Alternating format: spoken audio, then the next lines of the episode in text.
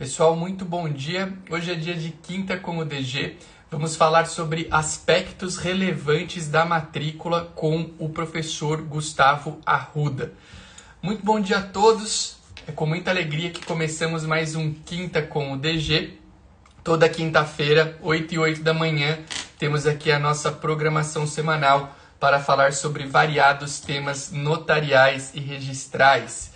É, às vezes eu estou por aqui sozinho, às vezes acompanhado. Procuro sempre trazer convidados aqui para tornar a nossa dinâmica mais interessante, né? Para não ficar só eu aqui falando o tempo todo. E hoje a gente tem um convidado muito especial que já está por aqui. Eu já vou autorizar a entrada dele, que é o professor Gustavo Arruda, meu querido amigo, registrador de imóveis, ex-juiz de direito e uma pessoa muito querida, muito competente nós vamos falar sobre aspectos relevantes da matrícula. Duas coisas importantes. Uh, fiquem ligados, porque toda quinta-feira a gente tem 8 e 8 da manhã aqui a nossa programação semanal. E também, quem quiser mandar dúvidas, tem aqui uma caixinha de comentários, podem mandar dúvidas, tá? Eu aproveito para pedir para que vocês compartilhem essa live com outras pessoas.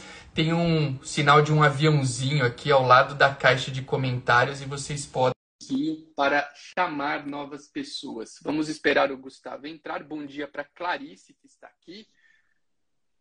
Está aí, Gustavo Arruda. Bom dia, meu amigo, tudo bem? Bom dia, Arthur. Que satisfação encontrá-lo aqui novamente. Toda minha. Nós, ainda nos encontrando de forma virtual, né, Gustavo? Não, não conhecer, nos conhecemos bastante de forma remota, mas ainda não pessoalmente, né? Pois é, cessada a pandemia agora, a gente vai uh, dar um jeito de uh, marcar esse encontro presencial para botar esse papo em dia, não é mesmo? É verdade, vai ser muito bom, vai ser muito bom. Bom, seja bem-vindo novamente aqui. Você já esteve em outras ocasiões aqui no, no, nosso Instagram. Eu sempre fico muito feliz em te receber, uma figura simpática, competente, e é bem legal ter você aqui. Então, já te dou as boas-vindas nessa manhã de quinta para a gente falar sobre aspectos relevantes da matrícula, né, Gustavo? Que é, uma, é um documento tão importante, né? Faz parte aí da vida do registrador imobiliário. É, então, quero te dar as boas-vindas aí para mais, um, mais uma participação aqui com a gente. Obrigado, Arthur. E, e para o pessoal que está chegando aqui do meu lado e talvez uh, é, é, injustificadamente não conheça o Arthur, Arthur é tabelião de notas em Itacoaquecetuba, uma cidade aqui próxima da, da Grande São Paulo. E eu tive contato com o professor Arthur na época que eu estava me preparando para o concurso de cartório, já era juiz no Rio de Janeiro, e o Arthur se mostrou uma pessoa assim excepcional, fez alguns cursos preparatórios ali, inclusive é, com preços muito módicos, e eu me recordo com muito carinho dessa época em que eu pude ter ajuda, não só do professor Arthur, mas também de pessoas que trabalhavam com o professor Arthur. Então, quem ainda não segue o professor Arthur aí, fique ciente que uh, é, deve seguir, porque tem sempre é, conteúdo de muita qualidade e essa vontade aí de disseminar um pouco do conhecimento nosso, dessa nossa área. Então, satisfação, Arthur, estar tá com você aqui uh, novamente para a gente tratar Obrigado. um pouquinho de assuntos notariais e registrais. E hoje é o dia da matrícula, né? A gente vai falar um pouquinho é... desse documento, que é o documento fundamental é, do, do, do, registro de imóveis e, e, tão importante também na vida do tabelião, né? Verdade, verdade. Obrigado pelas palavras. É, realmente a gente tem uma história aí já um pouco é, com, com, conteúdo, assim, né? Com bastante coisa legal. Então, fico feliz, agradeço pelas palavras. E aproveito antes de falar para a matrícula, já que muita, muita gente. Uma, eu lembro que uma curiosidade que o pessoal sempre teve com a tua história é, foi dessa tua transição, né? Do, do, de ser juiz para oficial de registro. Agora já faz um, um, certo tempo. Quanto tempo que você está já na profissão, Gustavo? Já eu, tem um ano? Já, já tem já? mais, né? Eu cheguei, mais, né? eu cheguei a assumir a atividade logo antes do início da pandemia. Ah, então verdade, já completamos verdade. aqui mais de dois anos, foi dois no, no comecinho de 2020. Eu vim no, no na esteira do 11 primeiro concurso. E Legal. às vezes o pessoal manda pergunta, né? Fala, e, aí, gostou da troca? Não gostou? Então, conta pra gente, como é que você tá ah, dois anos depois? Tá satisfeito? Pois tá é, feliz? Não. Alguma observação? E, e muita gente ainda estuda aqui para magistratura, pessoal que me segue aí, às vezes quer saber, mas qual que foi dessa troca? É, tá satisfeito, tá satisfeito? E eu costumo dizer que assim a, a, equação do concurso público ela é uma equação que é composta por inúmeras variáveis, né? É evidente que a remuneração é sempre uma variável, uma variável, uma variável importante. A gente vive num mundo material e precisa de coisas materiais, precisa ser bem remunerado quando a gente é bem qualificado. Isso é uma consequência natural. Mas a, a equação nossa de vida e a, que, que envolve concurso público ela é mais complexa e envolve, Sim. por exemplo, uma variável geográfica, né? que é a questão de saber onde está a sua família, onde estão seus amigos. É, e eu não tinha raízes no estado do Rio de Janeiro. Então, assim. É, Você ficou lá por quanto tempo, Gustavo? Foram, foram sete anos, foram quase oito anos. Bastante. Então, eu passei no concurso em 2012 e fui assumir a Armação dos Búzios, que é uma cidade turística, assim como o, o Arthur assumiu ali o tabelionato de notas de, de Campos do Jordão, uma cidade turística que tem as suas peculiaridades. Eu fui lá assumir é, uma vara de competência ampla é, em, em, armação dos búzios. E foi uma experiência muito edificante, eu continuo admirando é, extraordinariamente a magistratura, é, o Ministério Público, etc. São funções assim que, que despertam o meu interesse até hoje. Estimulo que as pessoas estudem, quem se acha vocacionado, que vá procurar a sua colocação nessas carreiras, mas posso dizer que também estou satisfeito no, no, registro. Eu acho que o, o registro me, me, confere uma, uma atuação profissional menos estressante, é, tendo em vista que a, a, a, incapacidade de resolver os problemas na magistratura era uma coisa que me deixava bastante agoniado. Agora, é, na, no extrajudicial, a gente tem a, a nossa vida um pouquinho mais é, sob controle. E também estou é. morando em Campinas agora, interior de São Paulo, próximo da minha família, dos meus amigos da escola, enfim. Estou satisfeito com a alteração, sim, sem ter deixado mágoas.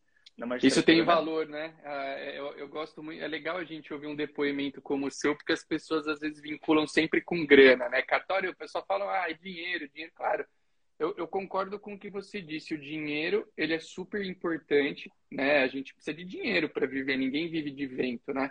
Agora, é, é interessante a gente ter essas, essa, essa, observar essas coisas que você disse que para mim tem um super valor no momento da escolha.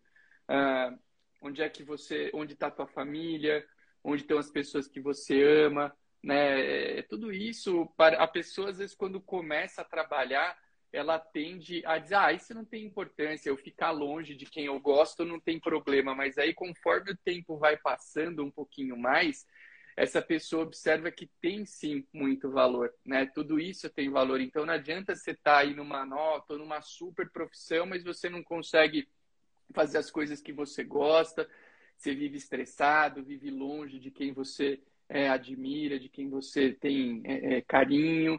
Então, eu acho legal. Eu sempre gosto de é, ouvir esses depoimentos porque eles corroboram algo que, que eu sempre procuro estimular as pessoas, né? Reflitam quando estiverem é, optando, aí não é só em cartório, né? Qualquer concurso que você vá querer fazer, uh, é super importante você olhar a escolha que você pretende para a tua vida sob todos os prismas, né? né tem o finan ok, financeiro, o financeiro é super importante, uh, mas você tem que olhar a questão de, de localização, família e até o próprio gosto, né, Gustavo? A gente é, fala, às vezes não adianta você, é, ah, eu vou, fazer, vou exercer uma profissão que eu não gosto, que não me deixe feliz. A médio prazo, isso tende a, a te deixar numa situação que não é legal. Então, é muito importante cada um observar. E eu fico feliz que você esteja feliz como oficial de registro de imóveis. Afinal, a tua vinda para a atividade notarial e registral foi um grande ganho para todos nós, né? Você que vem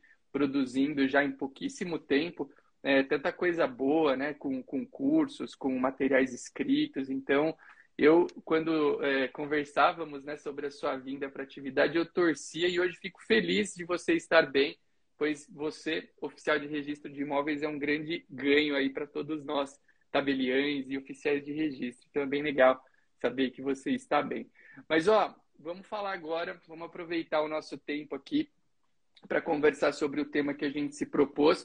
Quero lembrar quem está nos assistindo que, se existirem dúvidas, é, vocês podem perguntar aqui pela caixinha de comentários, tá? Quem quiser é, tirar qualquer dúvida. Como o Gustavo e eu estamos em dupla, conseguimos ler o que está escrito aqui nas, na, nas perguntas, nos comentários. Eu quero até agradecer o bom dia aqui do bebê advogado, que sempre está conosco. Um bom dia com alegria para os amigos e excelentes professores. Obrigado aí pelo carinho. Obrigado para todos que estão entrando aqui. Uh, e uh, dizer também que quem puder, né, é, é, eu que, queria pedir a gentileza de compartilhar a nossa live aqui ao lado da caixa de comentários tem o tal do aviãozinho para você clicar ali no aviãozinho e mandar a nossa live para outras pessoas. Ai, Arthur, mas vai ficar salva a sua live? Vai ficar salva, mas assistir live gravada, eu vou repetir como eu tenho repetido toda quinta-feira. É igual o amanhã do Francisco, do meu filho mais velho. O Francisco, meu filho mais velho, Gustavo, a gente pede para ele alguma coisa que ele não quer fazer. Aí ele fala assim: Papai, amanhã eu faço, tá bom? falo, tá bom, filho, então amanhã você vai fazer. Aí chegou amanhã, você vai pedir pro Francisco fazer. Ele fala, papai, posso fazer amanhã? E esse amanhã não acaba nunca. Então, a live gravada é mais ou menos igual ao amanhã do Francisco. A live vai ficar gravada, mas eu duvido muito que você vá assistir. Então, vem com a gente, aproveita esse momento ao vivo que te permite até tirar dúvidas aqui conosco, ter essa interação e manda o aviãozinho, deixando aqui um bom dia para a Marlúcia, que também mandou um bom dia aqui para a gente. Gustavo, uh, vamos falar então sobre a matrícula. Acho que a matrícula. Eu estava pensando um pouquinho na matrícula, né, para a gente pra abrir o assunto e te entregar a palavra, deixando um abraço aqui para o Breno Dores, que também está aqui conosco. O Breno, que é o tabelião locutor, viu, Gustavo? Não sei se você conhece o Breno Dores, mas ele é uma mescla de tabelião com locutor. Então é uma honra ter ele aqui. Ele que é o autor do Manual da Oratória, Carisma e Persuasão, um livro bem legal para quem quiser se comunicar bem. E o Breno tem uma qualidade que nos é comum, ele é um grande corintiano. Então deixar um abraço aqui para o Breno Dodds. Mas, tabelião de notas. A escritura pública, é, quando eu penso em tabelião de notas, eu vejo a escritura pública como, vamos chamar assim, o coração do tabelião de notas, porque é um ato notarial muito importante. Ele, ele tem é, reflexos em toda a nossa atividade, é aquele ato que demanda aí uma grande atuação do tabelião. Então eu, eu pensei que eu pensei o seguinte: a escritura pública é o coração do tabelião de notas. E eu já abriria com essa pergunta para você. Eu estou errado em afirmar que a matrícula seria o coração do registro de imóveis, é onde está a base do trabalho do registrador imobiliário, ou eu estou exagerando na minha comparação? Está contigo a palavra, vamos falar um pouquinho sobre matrícula. Vamos lá. É, eu acho que você acerta em cheio quando você fala isso, né? Inclusive, Arthur, é, para as pessoas que são é, de fora do extrajudicial, existe muito essa confusão de é, escritura e matrícula. Às vezes as pessoas querendo dizer que o imóvel tem uma vida registral regular, elas costumam falar, ah, meu imóvel tem escritura. E cadê minha escritura? E isso é, é tão comum que vai parar nos processos judiciais e, e, e assim por diante. Então existe essa confusão. E, e, e, me parece que essa confusão ela tem a origem na própria origem do nosso sistema registral, né? antes da Lei 6.015, a gente tinha ali uh, o, o, o, sistema registral regulado pelo Decreto 4857 de 39, 1939, e lá, como livro principal, a gente tinha o livro 3 das transcrições das transmissões, que era o livro mais importante. E hoje, o mais importante é o livro 2, registro, registro geral, que é o registro das matrículas, né? Lá, antigamente, a gente tinha um sistema pessoal e transcritivo. Então, a gente fazia transcrição de transmissão porque a gente copiava, em geral, na íntegra, né, a escritura pública de transmissão imobiliária. Então, a gente fazia uma transcrição da transmissão. Então, o sistema era pessoal porque baseado na pessoa dos transmitentes, cada um que transmitia inaugurava uma linha de transmissão e, e, e era é, transcritivo porque ensejava a cópia do ato. Atualmente a gente tem um sistema com a 6.015, inaugurado com a 6.015, um sistema real e inscritivo. Real porque baseado na folha real, no fólio real, né, ou no imóvel, e é, inscritivo porque é realizado por extratos de forma é, narrativa. E essa transição isso já mostra para a gente aqui, assim, realmente o coração do sistema está é, na matrícula atualmente, que é, é esse documento do imóvel no registro imobiliário, assim como estava anteriormente na transcrição das transmissões. Uh, que coexistem, né, Gustavo? Uma coisa importante, acho que dizer que hoje, apesar da gente ter esse sistema da matrícula, existem ainda muitas transcrições por todo o Brasil, né? Um ponto importante também que eu noto que o pessoal, essa, você foi super feliz nessa nessa essa confusão da escritura com, a, com, a, com o registro com a matrícula existe muito. Ah, tá aqui, ó, meu imóvel está escriturado, como se isso fosse registrado. E não, né? A gente sabe que a gente precisa do tal do procedimento bifásico da propriedade. Mas ao mesmo tempo tem essa confusão que o pessoal fala, ah, a transcrição acabou, né? Agora só tem matrícula, mas não temos novas transcrições. Porém, por mais que soe um tanto quanto absurdo, porque a Lei 6.015 já tem aí os seus 50 anos praticamente, né? A gente ainda tem transcrições, né? Existem transcrições ainda válidas que, que, que, harmonicamente, vamos assim dizer, convivem com a matrícula.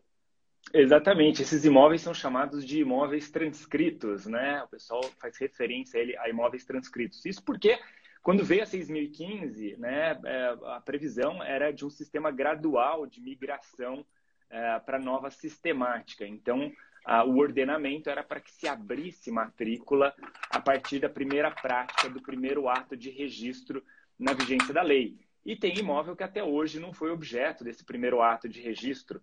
Tem também ainda as disputas relacionadas às cadeias filiatórias do imóvel, o que demandam ali análise, certidões e compreensão do sistema anterior.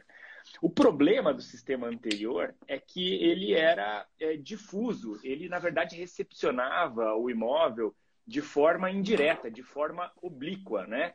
Porque a gente tinha lá é, um livro que era o indicador pessoal que centralizava é, as remissões aos outros livros. E uh, vamos supor, quando A vendia o imóvel para B, para B você transcrevia o imóvel é, lá no livro 3, Transcrição das Transmissões. Aí, se B resolvia constituir uma hipoteca, você fazia uma inscrição no livro 2, que era a inscrição de hipoteca. Aí, se B vendia para C, vamos supor, 50% do imóvel, né, você inaugurava uma nova transcrição é, de B para C no livro das transcrições das transmissões. E assim por Verdade. diante, de maneira que para saber qual é a situação jurídica do imóvel, você precisa analisar uma série de livros e certificar a existência de ônus ou não em todos eles e verificar se todas as remissões foram devidamente anotadas, porque se houve uma falha numa remissão, você simplesmente não fecha mais a cadeia dominial. Então, se Nossa. B vendeu para C é, 50% do imóvel e você não fez a remissão adequada no indicador pessoal, você nunca mais encontra isso. Então, tem imóveis que você não fecha mais 100% a titularidade. Isso, quando a gente fala de duas pessoas, é simples, mas quando você fala de um loteamento, quando você Nossa. fala de uma partilha hereditária com 10, 12, 15 pessoas, o negócio começa a ficar realmente complicado. Eu ia te falar isso. Recentemente a gente teve uma, uma, uma, uma partilha e, cara, é, você, você, você fechar a propriedade integral de, desse, desses imóveis que tinham a transcrição, porque hoje o pessoal às vezes olha ali para a matrícula e, entre aspas, não dá o devido valor, né? Porque a matrícula é um documento que está tão incorporado ao nosso dia a dia, mas ela é um grande facilitador nesse aspecto que você disse, porque está tudo lá, né? Tudo, absolutamente tudo que você precisa saber sobre o imóvel está naquele único documento. Né? Exatamente. E, e, ele... e, antes não tinha essa, essa facilidade, né? Você tinha que fazer uma, é uma verdadeira engenhoca para chegar a, a, a, saber como é que estava a situação do, daquele bem. Porque exatamente o, o, perpétuo ali é o imóvel, né? As demais situações elas são transitórias, embora os direitos reais, uh, por via de regra, não se extingam pelo, pelo desuso, mas a verdade é que a base física que é perpétua, né? Os negócios e os direitos eles são transmitidos. Aliás, isso é, nos dá uma noção um pouco mais precisa do que, que é a matrícula, né? A matrícula ela é esse ato de inserção do imóvel no novo sistema registral, né? E, e, cadastramento, eu não gosto muito de cadastro, porque dá sempre essa noção de cadastro administrativo ou de compilação de informações, o que não é a verdadeira função do registro, já que a gente está diante de um registro de direitos, né, de depuração jurídica das situações ali, mas a matrícula não deixa de ser a, a recepção do imóvel no sistema registral. Então, assim como a gente pega uma criança, leva para a escola e faz a matrícula da criança na escola e ela ali na escola vai ter o seu histórico escolar, o imóvel é a mesma coisa, como se você pegasse o imóvel, matriculasse ele no registro de imóveis e perpetuasse ali toda a sua vida. Então, a matrícula, ela acaba sendo assim um lugar onde a gente vai dizer em primeiro lugar qual que é o seu objeto, qual que é o imóvel, então a gente tem que ter uma descrição precisa do imóvel.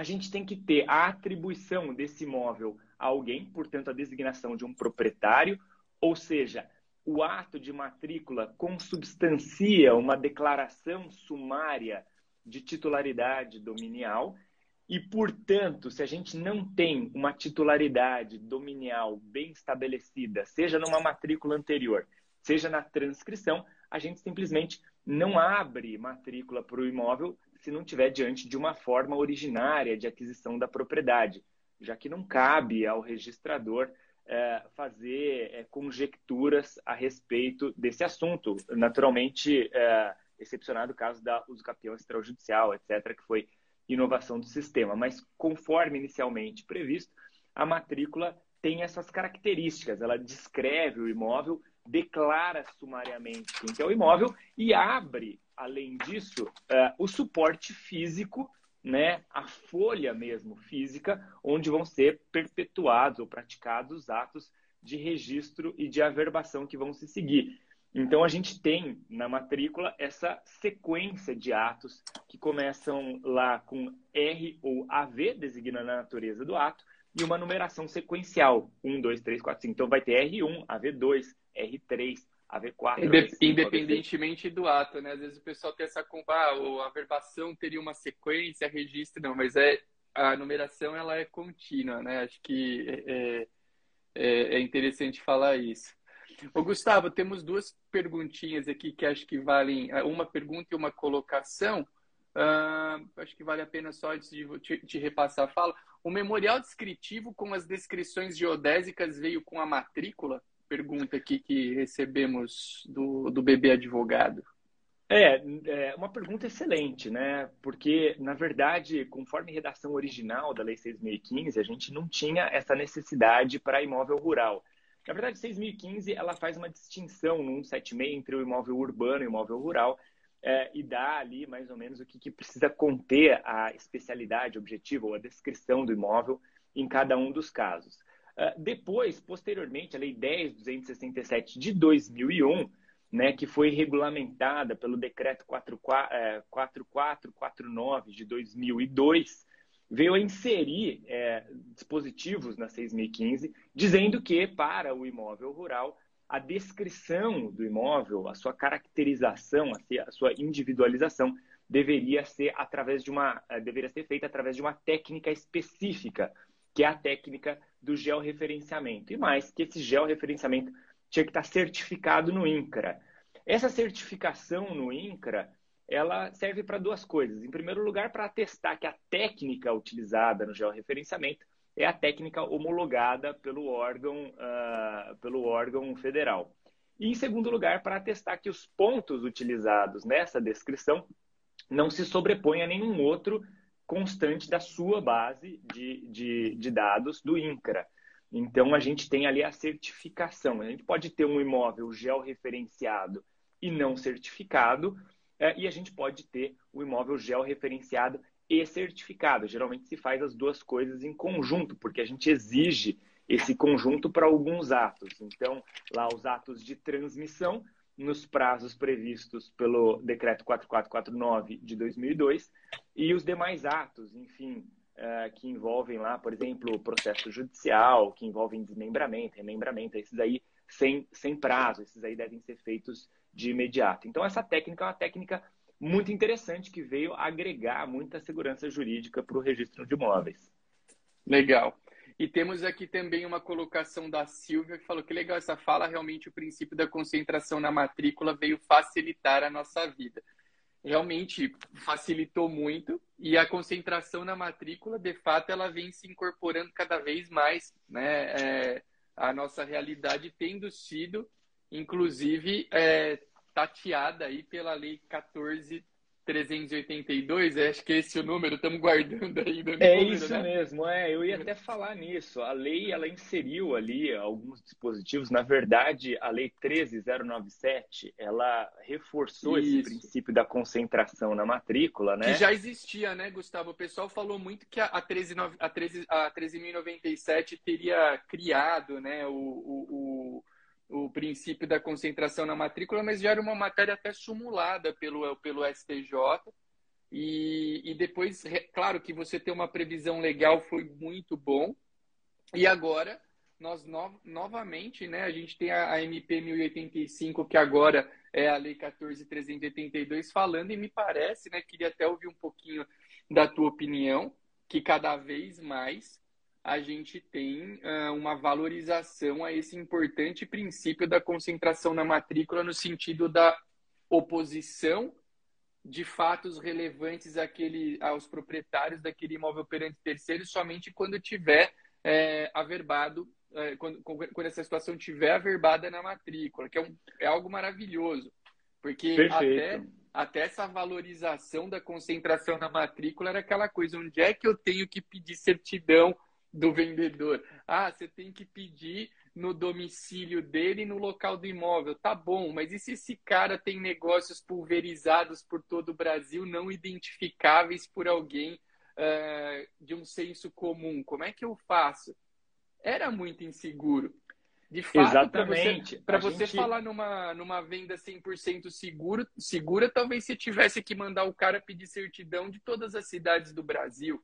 E aí Exatamente. É, é, lá atrás, a gente então teve esse, esse dispositivo, o, o artigo 54 da Lei 13097, que veio a endereçar uma situação que é, gerava insegurança para o registro, porque a gente tinha, assim, já vigente o princípio da concentração dos atos na matrícula, mas a gente tinha umas uh, situações processuais que acabavam atingindo terceiros adquirentes uh, do imóvel quando esses terceiros adquirentes praticavam uma fraude à execução é, ou uma, uma, fraude contra credores. Né? Então, é, aquele que adquiria o imóvel acabava vendo a sua compra e venda desprestigiada né, em função de um crédito anterior de uma pessoa que já litigava em juízo ou não.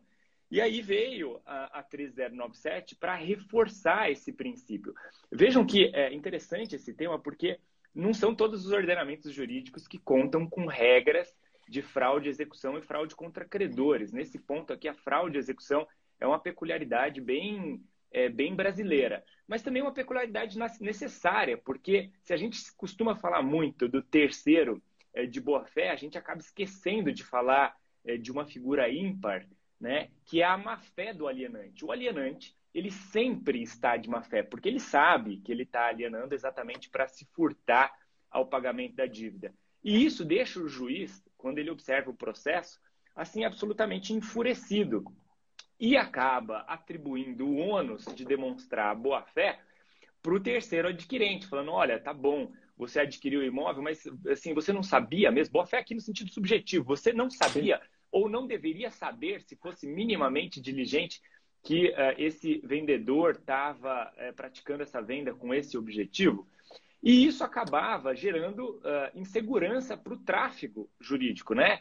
insegurança é, é, dinâmica mesmo. Se a gente tinha uma segurança estática é, trazida pela matrícula, dizendo, olha, o proprietário é aquele que figura como proprietário na matrícula do imóvel, a gente tinha uma insegurança nas transações negociais na medida em que aquele adquirente acabava é, não sabendo se poderia perder a propriedade por um fato alheio ao seu conhecimento.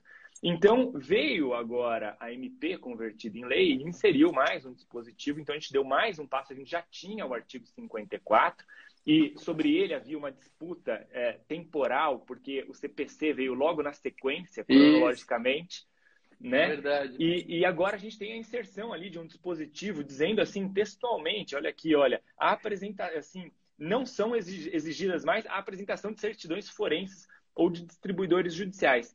E nesse ponto aí, o Arthur, eu acho que vale uma, uma ressalva importante, que é o seguinte: é, é muito bom prestigiar a segurança é, negocial, a segurança dinâmica, porque ela acaba acelerando os negócios jurídicos e agregando valor é, ao nosso acervo imobiliário.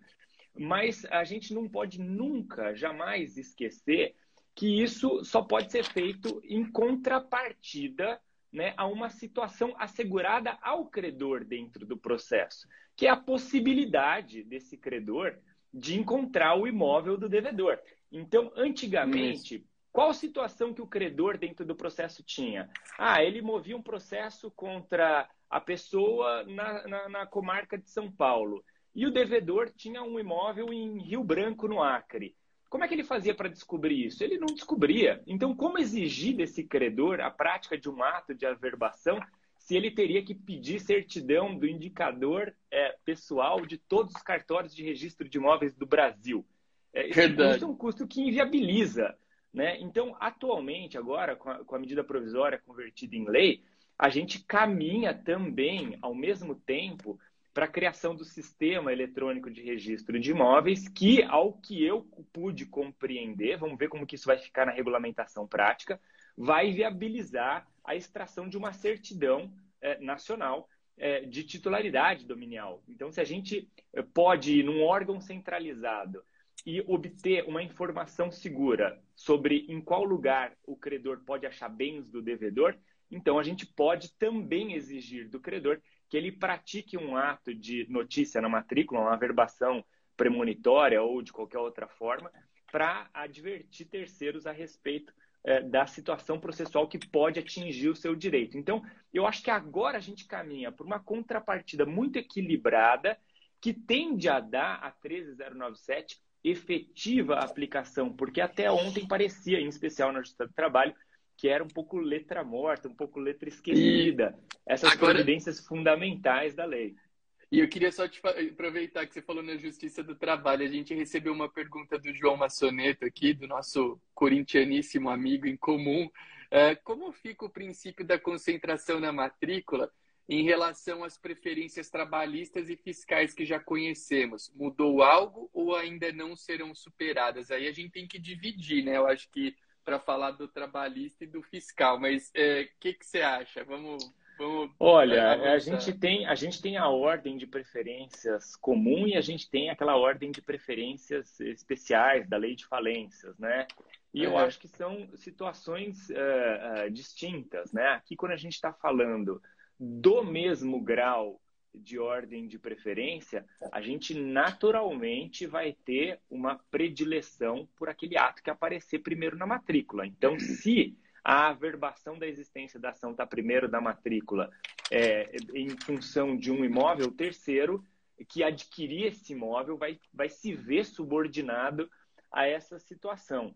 É, agora, quando a gente vai tratar do concurso de créditos em si, seja quando estiver concorrendo a um crédito trabalhista, seja quando estiver concorrendo a um crédito fiscal, é, em é, insolvência civil ou é, em falência, eu acho que a gente vai ter que ter, continuar tendo uma atenção especial à ordem dos créditos. Então, é que a gente vai ter ali é verdadeiramente a, a eventual liquidação desse imóvel com depósito judicial desse valor para depois o estabelecimento de um concurso de preferências que vai se dar depois em juízo. Eu acho que isso não afeta tão diretamente a questão da, da concentração dos atos na matrícula. Sim, legal, legal. Mas que de fato a gente, eu acho que eu, é, teremos que continuar uh, observando com carinho, vamos assim dizer, situação de débitos fiscais e trabalhistas. Eu acredito que por enquanto é uma boa medida, pensando numa orientação segura de aquisição imobiliária, né? Porque, claro, o cenário ideal é a observância da concentração como um todo, mas eu acho que a gente por um tempo ainda vai precisar desse, desse olhar zeloso que você ah, trouxe, sim. né? Sob, sob esse aspecto, com certeza, uh, Arthur. Se a questão aí é pode o pretenso uh, comprador comprar o imóvel com segurança ou não, ele Isso. deve obter certidões, uh, pelo menos fiscais e é. trabalhistas. Olha, é, com certeza, com certeza com ele, ele tem que obter. Eu acho que É, o crédito trabalhista, eu acho que ele vai tender a uma convergência mais aqui para a lei nova, mas o crédito fiscal eu tendo a, a, a, entender que a disposição expressa lá do CTN vai acabar continuando é, favorecendo a administração pública. Então, a gente vai, a gente tem um caminhar lento, né? Um caminhar Sim. lento em direção à concentração dos atos da matrícula que agora me parece que foi assim, mas que avança, reforçado. Né? Avança, avança, avança eu, eu e avança acho. de forma importante, com certeza. É, eu também acho. A gente não pode também é, tipo, entre aspas, aí sentar o pau na concentração na matrícula, porque em tese a gente tem que deixar levemente de fora a trabalhista e a fiscal, falar, ah, mas não funciona. Cara, como é que não funciona? Veja tudo que você pode excluir fora essas duas certidões. É muita coisa, né? Então, funciona. Eu acho que tem um caminhar evolutivo. E, claro, o cenário ideal seria a gente ter a concentração na matrícula observada de forma absoluta. Né? Qualquer credor teria uh, que eh, fazer a verbação para garantir o seu direito. Mas, poxa, se eu posso excluir tantos outros credores e deixar momentaneamente de lado aí a trabalhista e a fiscal, eu acho que a gente já está num cenário muito melhor do que existia anteriormente, mas muito, muito melhor mesmo. Com certeza, eu acho que sim, eu acho que a gente está caminhando nesse sentido aí, e o, o registro eletrônico ele, ele tende a criar ferramentas para que, uh, facilitada a posição da fazenda e do credor trabalhista, a gente possa, num futuro, exigir deles também é, a subordinação a, a, a, essa informação. Eu acho que a gente tende a chegar, uh, a gente tende a chegar lá, com certeza. Show de bola, muito legal, concordo com você. Gustavo, a gente tem ainda mais uns 15 minutinhos para conversar. O que, que você destacaria aí de, de. A gente já falou sobre coisas bem importantes sobre a matrícula, contextualizou a importância dela, mudamos aí, falamos sobre a mudança né, daquele sistema que existia das transcrições, concentração na matrícula. É, o que, que você enxerga de um, um tema legal aí para gente, a gente fechar aí a nossa, o nosso encontro de hoje? É, eu, eu acho que assim, a matrícula, ela começa a ser estudada e percebida por esse ângulo mesmo que a gente abordou, né? A matrícula, ela tem um objeto, que é o imóvel, né? O imóvel, para efeitos registrais, ele tem um conceito próprio, né? Não é exatamente aquele conceito uh, do Código Civil lá, que tem imóveis por acessão física, imóveis por determinação legal. O imóvel aqui é realmente um polígono, é, delineado na superfície terrestre ou até eventualmente em planos horizontais que se sobrepõem, né, no caso dos condomínios edilícios, etc. E a matrícula ela foi pensada para isso, para ter como objeto um imóvel. Agora, Arthur, muito interessante que a gente está evoluindo também para ter matrículas uh, de outras situações jurídicas. Então, uh, o objeto da matrícula é, de uns tempos para cá não é mais exclusivamente o imóvel. E aí eu dou uh, dois exemplos para vocês. Né? O primeiro deles é o timesharing, né? a multipropriedade. Uh, no caso da multipropriedade, a gente vai ter é, uma matrícula base, que vai ser é, referência ao imóvel, e depois a gente vai ter a abertura de matrículas individuais para cada uma das frações de tempo, né? dando a indicação de que a gente tem uma absoluta independência né, delas. Outra, então assim, a gente vai e como, no time e como sharing... Tal do, e como o tal do time sharing pegou em cidades de turismo, cara, eu, eu vejo que o pessoal tem anunciado, ah, seja dono de um é, de um hotel, e aí o cara, você vai, você vai ver o que a pessoa está vendendo, ela está vendendo o timesharing, né, cara? É um negócio que realmente eu, ele, ele vem, vem evoluindo muito é, em termos de volume, o, o volume Inclusive, de aí, o, formato. O, a lei que inseriu isso está fazendo agora aí, eu acho que um, um ou dois anos, está é, tá no, uhum. no, ponto para ser cobrada aí em todas essas provas que se é... aproximam. Eu acho que é um tema quente para ser quente, observado, concordo. né? A outra situação que indica também é, uma matrícula que não incide exatamente sobre imóvel é a laje. Né? Então, o direito de laje também tem um dispositivo expresso na 6015 indicando a abertura de matrícula autônoma para alguma coisa que não é exatamente é, uma unidade imobiliária. É interessante esse, esse, essa, essas, essas evoluções, porque a gente vê que o direito de superfície que surgiu lá com o Código Civil aqui para gente já é, é, inspirado em, em, em, origens que remontam lá ao direito romano, mas enfim que surgiu para gente agora aqui com o Código de 2002, ele não é objeto de matrícula própria, embora pela lógica atual até deveria ser, já que ele é onerado é, individualmente, enfim, ele tem ali uma vida é, é, júri real autônoma. Então, a gente caminha um pouco nesse sentido. E também nesse sentido, Arthur, agora, a gente tem uma situação que foi também regrada pela, pela nova lei aqui, que converteu a medida provisória 1085, a lei 14382, é, que é aquela situação de formação de um condomínio especial na incorporação imobiliária. E uh, quer me parecer que também para esse condomínio especial, que vai ser objeto lá de um ato registral único, etc., com cobrança única, etc., que é, tem essa, essa possibilidade de oneração, individualização, etc., a gente está também é, criando a possibilidade de abertura de matrículas próprias para as frações ideais é, do terreno, às quais serão atribuídas futuras acessões, é, antes que se averde ali a construção do imóvel. Então, a gente está é, evoluindo, eu acho, o sistema está evoluindo, me parece, para tolerância é, de é, técnicas de duplo, triplo fólio.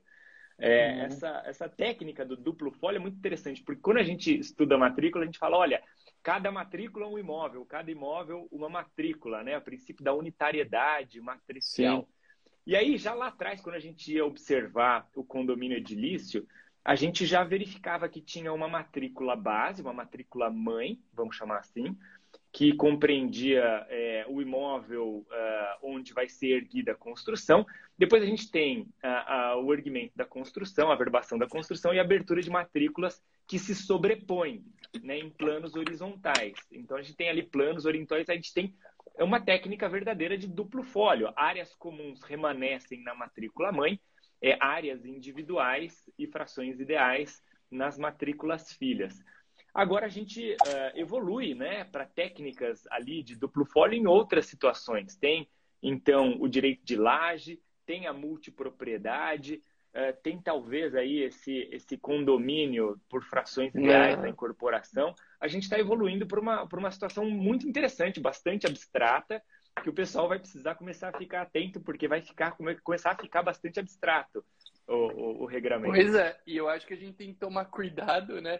Uma das, uma, da, uma das, um dos elogios que a gente fez ao nosso atual sistema com as matrículas foi o fato da gente ter toda essa concentração de forma clara num único documento. Se você é, inicia essa abertura, vamos assim dizer, de tantas possibilidades, né, para esses múltiplos folhos, vamos assim dizer, talvez de uma maneira um tanto quanto diferente, você possa retornar àqueles problemas que existiam na época da transcrição, porque legal, tudo bem, a fração de tempo da multipropriedade ela é única. Aquele cara, o Gustavo comprou, sei lá, uma semana lá no, no hotel em Campos do Jordão para usar em julho. Mas se o Gustavo for vender isso um dia e alguém quiser ter todo aquele histórico né, da, da, da da propriedade que chegou no Gustavo, talvez vai ter que fazer uma. Vai, nós vamos ter que ir atrás da, da matrícula que gerou o empreendimento, da qual se extraiu a multipropriedade. Então, olha que interessante, né? Eu me veio isso na cabeça enquanto você estava falando. A gente elogiou o atual sistema de matrículas. Né? E eu acho bacana, essa questão da gente ver novos, novos ares, novas coisas é positivo. Mas a gente tem que tomar cuidado também para que toda essa evolução não nos leve para o problema que a gente vivia antes, né? Porque senão daqui a um tempo ah, o, tudo que a gente tinha de problema na época da transcrição a gente vai voltar, entre aspas, a viver, mas claro, com um pouco mais de facilidade na localização dos documentos, porque tudo é muito uh, entrelaçado, tudo muito vinculado. Mas é uma reflexão que a gente tem que pensar, né, Gustavo? Porque, poxa, peraí, se, se eu tenho esse, esse, essa, esses múltiplos fólios, cara, então, pera lá, eu tô, eu, eu tô voltando a não, não prestigiar aquele, aquele sistema da matrícula, né? Interessante, é um Pois é, a gente teve um sistema, a gente teve um sistema com a 6015 que simplificou eh, bastante a situação que a gente tinha antes e viabilizou, literalmente viabilizou é, a agregação de bastante complexidade, que tem um valor econômico assim fenomenal, né? A multipropriedade Sim. acaba sendo também uma espécie de fracionamento do, do solo, mas não um fracionamento físico, né? Um, um fracionamento qualitativo em, em, unidades de tempo. E aí, para cada um único imóvel, você pode ter inúmeras matrículas que digam respeito ao, ao seu, ao, ao seu, uh, a sua fração de tempo. Isso tudo para indicar uma absoluta autonomia, né, é, Arthur? Eu acho que cada matrícula agora aqui, o nosso conceito de matrícula que antes vinha lá daquele negócio, é, é, o cadastro do imóvel no sistema real imobiliário, né, e a perpetuação da vida jurídica do imóvel com a descrição de um objeto único, a gente passa a ter agora aqui é, realmente uma unidade independente né, no registro de imóveis. Eu acho que esse passa a ser é, um conceito mais adequado uhum. é, para a matrícula. Então, assim, acho que o sistema está evoluindo é, de forma bastante interessante. Eu acho, Arthur, para a gente só encerrar, um último tema que gerou alguma controvérsia com a lei uh, 14382 foi a questão das averbações, né? Então, a gente tem uma disciplina inserida uh, pela MP 1085 e depois alterada uh, na Lei 14382, que uh, merece um pouquinho de atenção. Então, nesse ano, primeiro semestre, né, desde 28 de dezembro do ano passado até agora, 27 do 6 desse ano, as, as averbações elas deviam ser promovidas na circunscrição da situação do imóvel. Mas daí veio a lei e retomou um conceito é, geral que as averbações, em geral, é, devem continuar sendo feitas na competência da circunscrição anterior do imóvel. Lembrem-se, para o pessoal que está chegando agora e pegando um bonde andando, é. a 6015 ela criou um sistema de uh, migração, uh, migração uh, gradual para o novo sistema. Então, Primeiro ato de registro. Quando a gente tem o desmembramento territorial, é a mesma regra. Abre a matrícula no novo registro quando for praticado o primeiro ato de registro. E as averbações? As averbações continuavam sendo feitas na circunscrição anterior. A MP veio e modificou, colocou tudo para o sistema atual e a lei retomou, restaurou a competência residual, mas não para todos os casos. Né? Se o imóvel já está matriculado, é, no, na circunscrição anterior, então ele já tem matrícula, a gente abre a matrícula nova, faz a verbação é, ali na situação do imóvel. Agora, se o imóvel é um imóvel transcrito, aquele que a gente disse no começo é, da, da nossa exposição aqui, o procedimento ele tem que ser feito na origem, porque daí a gente não tem elementos para abrir a, a matrícula desse imóvel. Então, a questão da verbação ainda vai dar um pouco o que falar nesse sistema novo aí inaugurado pela lei. Vamos ver como é que isso vai ficar depois na regulamentação. Legal. Ó, oh, só para é sempre bom fechar com tema polêmico, né? Seguro pessoal não tem tanto a ver com a matrícula, mas enfim, tudo cai na matrícula, né? O João mandou uma pergunta: o que o nosso querido amigo Gustavo achou sobre a retirada da obrigatoriedade da ata notarial para adjudicação compulsória extrajudicial. Você tem uma opinião Excelente, formada sobre isso? Excelente, excelente pergunta. Acho que dá até uma live inteira. Dá uma live. Olha, uma live. eu acho que o 216B veio ali, né, a, a imagem e semelhança do 216A que trata da, da uso capião extrajudicial, daí o paralelismo da forma. Agora, existe uma situação uh, muito diferente entre é, a usucapião e a adjudicação compulsória, que a usucapião ela demanda é, a verificação de uma situação de fato. E a verificação de uma situação de fato, ela não tem muito como vir ao conhecimento do registrador de outra maneira que não é, uma ata notarial. Não há, é, enfim, como você viabilizar um controle seguro a respeito disso se não colocar na mão de um terceiro independente. Essa situação fática, ela não vai existir em todas as ocasiões para adjudicação compulsória.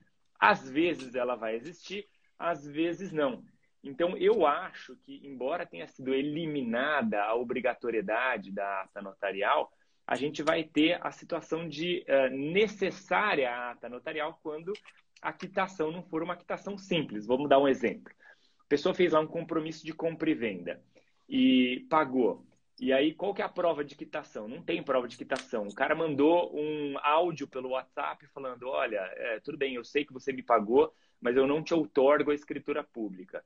Como é que você leva isso ao conhecimento do registrador? Vai ter que ser por ata notarial também. Então, assim, a formação é, da prova documental da quitação, eu acho que acaba exigindo é, ainda a, a, ata notarial. Agora, ela deixa de ser obrigatória. E se ela deixa de ser obrigatória, o Arthur, eu acho que a gente vai ter na adjudicação compulsória uma situação semelhante com a uso capião no sentido de prova de justa causa. Tudo bem, você quer fazer a adjudicação compulsória, mas por que você não consegue fazer a escritura pública? Veja, se a gente tivesse a ata é. notarial na, na adjudicação compulsória, a gente ia ter um sistema mais fechado. Por quê? Se o cara não faz a escritura pública, ele não se é, abstém de incorrer nesse custo fazendo a adjudicação compulsória. Por quê? Porque ia ter uma ata notarial com valor sobre o imóvel para atestar aqueles aspectos relevantes.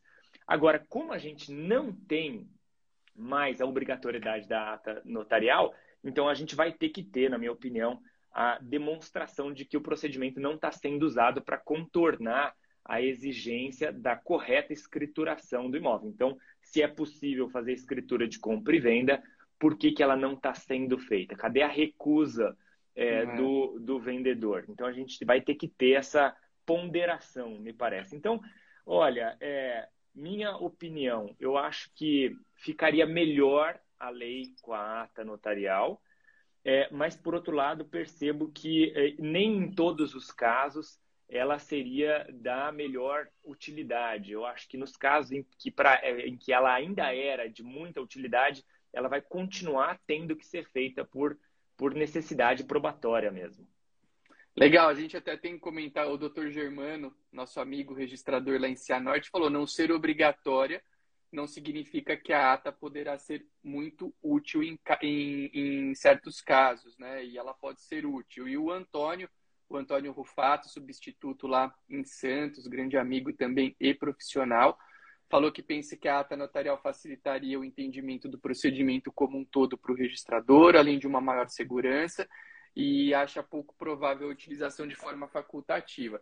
Eu ia, eu ia, to, eu ia tocar esse ponto que o, que o Antônio falou agora. Eu, eu, eu acho é, que realmente uh, a ata notarial ela seria um até tomando um pouco eu, eu concordo contigo Gustavo acho que uso capião extrajudicial e adjudicação compulsória extrajudicial são, são situações distintas. Mas eu penso que essa essa dupla participação no procedimento de uma forma obrigatória ela poderia gerar um, um, uma transparência e uma, uma, facilidade no sentido de todos, uh, de você ter profissionais em, em, ambas as pontas envolvidos em, em, em, um, em um procedimento que demanda inúmeras cautelas, até para que, como você disse, a gente não tenha a, a utilização dessa adjudicação de forma indevida para fugir da escritura pública. Então, eu, eu acho que realmente é, dizer que algo não é obrigatório não quer dizer que ele não possa ser recomendável. Mas eu também tenho que concordar com o Antônio que quando você torna algo facultativo, a chance de utilização em média escala desse ato notarial é pequenina. Né? A gente vai ter, creio, né, creio eu, que diante dessa ausência de obrigatoriedade, que, claro, não me agradou como tabelião de notas, até por eu entender que a gente é, colaboraria muito nesse procedimento, uh, eu acho que essa ausência de obrigatoriedade ela vai acabar tornando a ata praticamente, em termos de volume, é, mínima. É claro, o, o Arthur, eu pensar. acho, sinceramente, que esses procedimentos eles deveriam, na verdade, tramitar no tabelionato de notas. É, eu acho que seria mais acertado, eh, levando em consideração a segurança jurídica, que o procedimento em si fosse conduzido tanto o da uso capião quanto o da adjudicação compulsória é, é, no tabelionato de notas, culminando com a lavratura de uma escritura pública da situação que seria depois objeto de qualificação registral. Porque aí é. sim a gente teria um procedimento de é, controle por agentes independentes de diferentes, de diferentes esferas a respeito do, da regularidade procedimental. É, então, assim, a, na minha opinião, é, é, mais papel do tabelião formar o título do que do registrador. Eu acho que é uma anomalia o registrador formar o título que ele vai que ele vai é. registrar. Mas é, foi essa a determinação da lei e agora a gente é vai lidar com ela, né? É a lei, exatamente, exatamente. Bom, legal. Gustavo, chegamos aqui ao, ao, ao final. É, eu gosto muito de conversar com você. Você é um profissional muito ponderado. Às vezes a gente conversa com profissionais de outras especialidades e fica aquela coisa, né? Não, o meu é melhor. Cara, não, eu acho que tem espaço para todo mundo trabalhar bem. E eu acho que nós, tabeliães e oficiais, temos que ter essa convivência harmônica em prol do, do de um serviço bem feito para as pessoas que nos procuram. E eu sempre gosto dessas conversas com você porque elas são extremamente ponderadas, cheias aí de conteúdo. E eu quero te agradecer é, pelo tempo aí que você dedicou a esse nosso encontro de hoje. E quem sabe aí em breve a gente até não faz uma nova live sobre essa adjudicação compulsória extrajudicial, que é um tema é. bacaníssimo, né? Tema bem. É um tema que merece aprofundamento. Viu? Merece. Com certeza. Merece. Arthur. Vale a pena estudar para a gente falar um pouquinho de coisas boas aí para o pessoal. E é isso, meu amigo. Quero agradecer você, agradecer, agradecer todos que passaram aqui pela, pela nossa live nessa manhã de quinta-feira. É, e dizer que é sempre uma, uma alegria muito grande ter todos por aqui. E deixo a palavra contigo aí para deixar um até logo. E, pessoal, quem não acompanha o perfil do Gustavo, o Gustavo tem produzido bastante conteúdo relevante é, da atividade notarial e registral. O Gustavo está coordenando cursos aí na área, então é um cara que vocês têm que acompanhar porque ele, ele tem uma visão sempre muito ponderada, recheada de conteúdo. É um cara preocupado com aquilo que produz, então, quem não acompanha ainda, é, passe a acompanhar o Gustavo, que é um super profissional e amigo que eu espero conhecer pessoalmente em breve. Obrigado, Gustavo. Valeu. Arthur, eu que tenho que agradecer, agradecer todo mundo que entrou, que passou por essa live aqui, uh, reiterar o convite para passar lá na página e, e, deixar sua opinião, mandar notícia, mandar informação. A gente tem uma interação muito gostosa com o pessoal, inclusive com sugestão de conteúdos uh, e assim por diante. É, conversar contigo é sempre engrandecedor, Arthur, é sempre um prazer enorme. Eu acho que essa live aqui foi muito boa e me coloco aí à disposição para tantas outras que, é, se fizerem necessárias. É, você realmente é um cara da área que, é, além de muito simpático, é uma pessoa iluminada e preocupada é, com o desenvolvimento da área. Né? A gente tem percebido recentemente o crescimento da área e, e, o crescimento do direito notarial e registral se deve exatamente a pessoas preocupadas em levar conhecimento e fazer esse conhecimento chegar nos terceiros para sua devida evolução. Arthur, muito obrigado. Valeu. Um bom dia para todo mundo aí. Tchau, pessoal. Valeu, gente. Um ótimo dia a todos. Obrigado. Até a próxima. Valeu.